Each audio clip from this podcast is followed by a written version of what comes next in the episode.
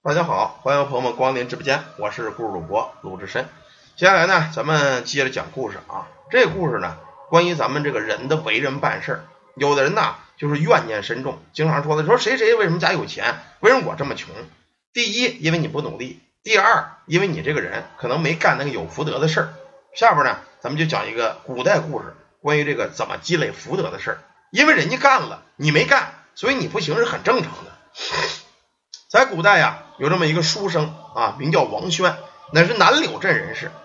听说呀，最近表弟刻苦读书，想考试考状元去，但是没有盘缠，于是呢，亲自到了邻村，把自个儿做小买卖省吃俭用的十两银子借给了这个表弟。表弟呢，千恩万谢，说表哥呀，以后我要中了状元，我十倍的报答。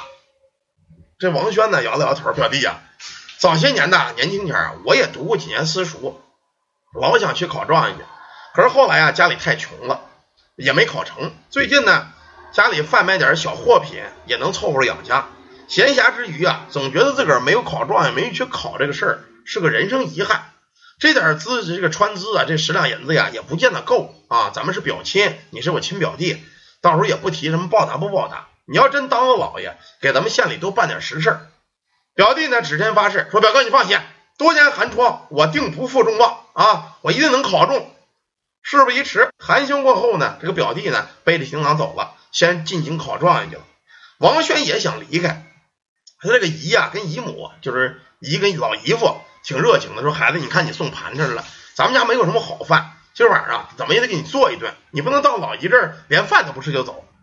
于是呢，在这个吃饭间，姨跟姨夫就问起来了，说这个外甥啊，说你那个媳妇听说怀孕快生了，怎么样啊？你多照顾点啊。嗨。再过十来天啊，应该也就快生了。可是呢，现在有点过了预产期了啊，还还不行，可能再等几天吧。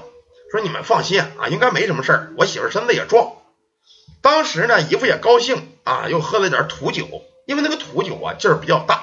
这个王轩本身一个书生出身，没有什么酒量，三杯酒下肚就有点晕，他要走。这姨夫说不行，你到这儿喝点酒，大晚上的，你再出点事儿，你在这住一宿，赶明儿再回去。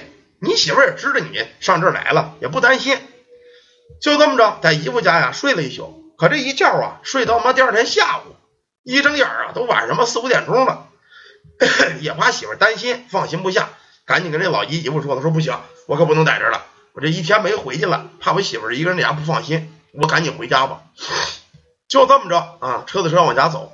那会儿没有什么交通工具，穷人家呢也没有大骡子大马的，半夜呀就这么走道。虽说是邻村，但是那个山村啊，望山跑死马，你看着挺近的，其实你走走仨小时到不了。他着急见媳妇，怕媳妇担心，于是绕开了官道，走开了小山路了。等天黑了吧，都八点来钟了，还没到家呢。走着走着呀，一阵子阴风，到了一个乱葬岗子。这要换别人啊，早就害怕了啊，头皮子发胀。可这王轩为人呢，特别正派啊，也没干过亏心事儿。心想，你就有鬼，我怕你干嘛？对吗？我我没有亏心事儿啊，你爱怎么着怎么着呗。接着往前走，正这会儿眼前一花呀，一揉眼，哟，在前面啊出了一白头发、白白胡子老头，手里啊端着小木盒，脸色铁青，不像正常人。这王轩看了看，这老头拦我干嘛？难道我遇见脏东西了？这老头啊行了个礼儿，呃，这位小哥啊，我问你点事儿，你会写字儿吗？王轩说：“我当时虽然不是什么状元，但是以前上过私塾，上过学，写字倒是会写。怎么着？你有事儿啊？” 这老头啊，一把把手腕子给弹住了。哎呀，如此甚好啊！我这有笔，你能不能蘸着旁边的河水，在天亮之前呢，在这木匣子上给我写一万个封字啊？就是封印的封字。这王轩一愣，不是老爷子，你你逗我玩呢是吗？啊，大晚上的你不让我回家，我在这写字玩。这老头挺着急，哎呀，你快点帮个忙吧，要不来不及了。跪地咣咣咣磕开头了。接着呀，王轩就纳闷说：“老头，你写这字干嘛呀？你跟我详细说呀。”这老头说了：“说我这匣子里啊，装的不是什么宝贝，乃是一个瘟鬼。六十年前被一老道给封在这儿了。此鬼啊，乃天地利种，消亡不了。每隔六十年，甲子破匣而出，为祸四方，四方啊全染瘟疫。”眼下亥时，要过了卯时，这家伙便会破风而出，祸害人间。到时候方圆十里百姓全部得瘟疫，都得死了。除非呢有这正义之士，或者身怀这个这个浩然正气的书生，给我写一万个封字就能再次封印六十年。我倒想自个儿写，可是我呢，乃是守着这个这个这个温鬼这个匣子的一个阴魂，身上没有浩然正气，我也拿不了杨坚的笔，所以我写不了。正这会儿啊，原本他是不信的，可就见老头手里托着木盒，嘎啦啦啦，马上就要开。这王轩一愣啊，哎呦，这他妈真是鬼呀！可是这这真的假的？老头，你说这真的假的呀？我也不是书生，我做小买卖的，我这写的字能管用吗？我一个行脚商人，哪有什么浩然正气呀？这老头说了，说这个兄台呀，事在人为。你要答应我写一万个这个封字啊，封住鬼魂，就说明你有缘分，你呢就有浩然正气。这些日子啊，进京赶考的人很多，过好几个书生，我都问了一个个，谁都不帮我。有的一说我是鬼，吓得屁滚尿流的，直接死回去了。这类人自身尚无正气啊，你有什么浩然正气啊？那些自诩圣贤书的什么赶考书生，一听有的说让我给写一万个封字，都拒绝了，说我写的这鬼手都写折了。我到时候怎么考试啊？握不了笔了，我这一年所学不没用了吗？一个个都这样，一大群子都这样，没人管我。说我这个呀，也不是为了我自个儿，乃是为了咱们方圆十里百姓。我今儿给你磕头了，救人要紧，没时间了，你赶紧帮我吧。这王轩听完乐了，嗨，老丈啊，说实话，昔年我也读过书，写字没问题。我呢也想中个状元，造福一方。今儿个呢有这个机会。真能救方圆十里百姓，我必然义不容辞。别看我是做小买卖的，我明白事理。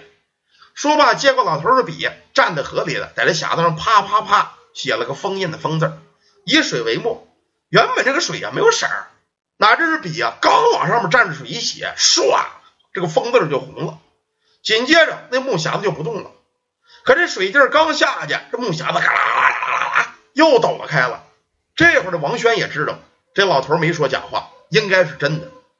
紧接着，刷刷刷刷，蘸着水就写开了字了。咱说呀，那时候使毛笔，不像现在圆珠笔，就是给你使一个圆珠笔，让你仨小时写一万个字儿。你想那家得多累呀！王轩呢，多年不提笔了，今儿个写这字儿开始还行，没写到两千字，这手腕子酸的呀，汗滴滴答答往下流啊，写的这个胳膊呀都没知觉了。但是呢，一想这个老百姓，万一要受这瘟疫滋扰呢？这事儿我得救百姓的事儿，我得干呐！咔嚓咔嚓又写开了啊，写来写去啊，写的天眼看快亮了。这老头高兴了，还有恩公啊恩公啊，我替这个乡民谢谢你啊，够了，够一万个字了。王轩叹了口气呀，我说老爷子，我这一时我这手也停不下来，你快别跪着了，我扶不了你呀。说完，咣叽就栽在地上。这老头啊，你说了，说这个。那个兄台啊，我这生前呢犯过大罪啊，被罚在此地看守这个温鬼木匣子，每日呢受罡风之苦，仿佛啊是那个铁钉子扎我一般，我是相当难受。今日呢，你把这事给办完了，又能镇压六十年，方圆十里行进的路人我都问了个遍，没人管我，只有你在最后的关刻啊，你帮了我，又镇了这个温鬼了，我呢还得谢谢你，而且啊，我不白谢你啊。我生前曾存过一大笔的金银，绝对够你吃喝花一辈子的啊！到时候呢，我会给你弄出来，到时候全归你，也算感谢你救乡民这个事儿。而且呢，我还得给你叫一声爸爸。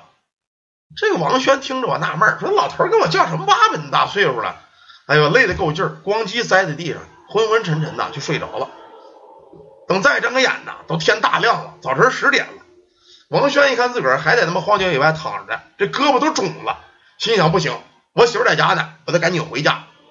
哎呦，颠颠颠奔了家了。好容易刚进家呀，发现邻居一个大婶端着一盆子热水出来，说：“你这个死孩子啊，你跑哪玩去了？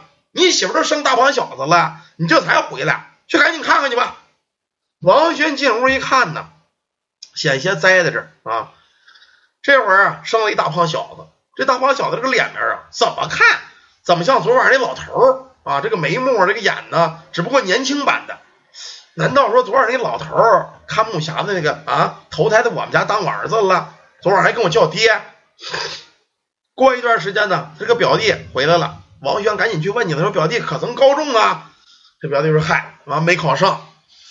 王轩推测这表弟也可能碰到这个镇守这个温鬼匣子这个老头了。问他你半夜上有没有在路上碰上一老头啊？说让你写一万个疯字儿。这表弟说碰上了呗，他妈的烦人啊！据说好像不是人。你说我要写一万个字儿，我还怎么考试啊？我胳膊都肿了啊！这个嘛，我没管啊，我是碰上了，真他妈烦人。可能我考不上，就让那个什么那个倒霉鬼给闹的。最后啊，把这个所有的责任，考不上的事儿全部推在这老头身上。这表弟还说：“表哥，你放心，下回再考试，我肯定能高中啊。”可是这表弟啊，打今儿开始连考了十五年，从未中过，一直考到成四十来岁了都没中。这王轩呢，这个事儿也算了了。后来呢，养这个儿子，他一直怀这儿子呀，是那个晚上那老头投胎。等这儿子呀到了七岁这年，久而久之呢，就自个儿亲儿子也没当回事儿。可是那年呢，突然间这儿子呢跟王轩就是春天出游，带着爸爸带着妈呀上外头游玩去了，游山玩水去了。到了邻村一棵大柳树下边，这大柳树有三人楼，他坐在柳树底玩，说什么也不回家，非说呀地里有宝贝。当时他妈也没信，说小孩你坐着一下你就知道地里有宝贝呀。回他爸爸呀，就是王轩想起了，哟，难不成这老头临了跟我说了，说这有金银宝贝要给我，够我吃花用一辈子的，是真的假的呀？干脆啊挖回试试吧。接了铁锹，大半夜嘁哩咔就挖开，哎呦，等挖出来一看呢，我的妈呀，在这树底下一大箱子黄金白银、珠宝翡翠呀，就这家伙价值百万两。打这开始，王轩一下子就富了。不过王轩这人呐，一身正气，他呢不是光顾着自个儿有钱，给这个老百姓施粥施粮啊，哎，也不是为富一方祸害人，净干了好事了。等到了年前又过十年，这孩子十五六、十六七了，也是呢去进京考状元。哎呦，一进京那就考中了，立马头三甲状元，而且皇上当场接见，最后呢封为当地县令。这王轩身份也变了，县太爷的爸爸，那就牛逼了。在当地呀，规劝着儿子说：“儿子呀，你为官千万不能做贪官啊，一定要为这个百姓乡里的好。”这儿子也听话，也争气，为乡里又修水渠吧，啊，又做好事吧。到时候这儿子是平步青云呢，一直做到啊这个文官，相当于尚书的位置。后来呢，这王轩活到九十几岁啊才去世，家里啊真是富甲一方，儿孙双全。这故事呢讲到这儿，咱们就听完了。王轩这个人原本一个平头百姓，一个没考过试的一个烂书生，但是这个人呢，做了这个封镇温鬼的事儿，保了全乡十里百姓，那真是功德无量啊。到最后享一方富贵，儿子呀中了头奖，而且呢，人家当了状元，当了大官了，这个就是他的功德。有人说了，这个呃，古代人也好，现代人也好，你干事儿你得以德配位，说我他妈能能当大官。啊，这这这个你你为什么当半道你让人给查了呢？因为你这人德行不够，这个德行啊跟你的位置一定要相配。所以说呢，咱们干事儿说这谁谁有钱，我为什么没钱呢？说王思聪有钱，我们家怎么没钱呢？人家上辈子修那个德行了，你呢可能没修到那份上。所以说呢，你不要怨天尤人。有什么说我没钱，我努力，对我没有对象，我努力找。我现在钱不够，我努力的挣。通过我的努力，通过我做了好事了，通过我帮过别人了。你放心，天天干好事的人永远是问心无愧；你天天干坏事的人，永远是心里嘀嘀咕咕。一看警车一想，哎呦我操，是不是我我我我昨天那事儿让人知道了？你老是这样，所以说咱们这个人呢，干事儿啊，亏心事儿不干。你放心，到哪儿行得正走端，你永远是这样啊。所以说呢，这个福报也会跟着你来。好吧，感谢大家，感谢朋友们啊，今天咱们这短片呢就讲到这儿。喜欢听故事朋友们，愿意进群的可以加咱们助理微信 a 天龙王的拼音或者 yy 三零五二九八，我拉你们进粉丝群。有这个看风水阳宅的，买开光配饰的，化解太岁的，呃，定做批发翡翠制品的，也可以加咱们助理预约。感谢大家，感谢朋友们，咱们休息会儿呢，接着讲下一个长篇故事《阴阳道》。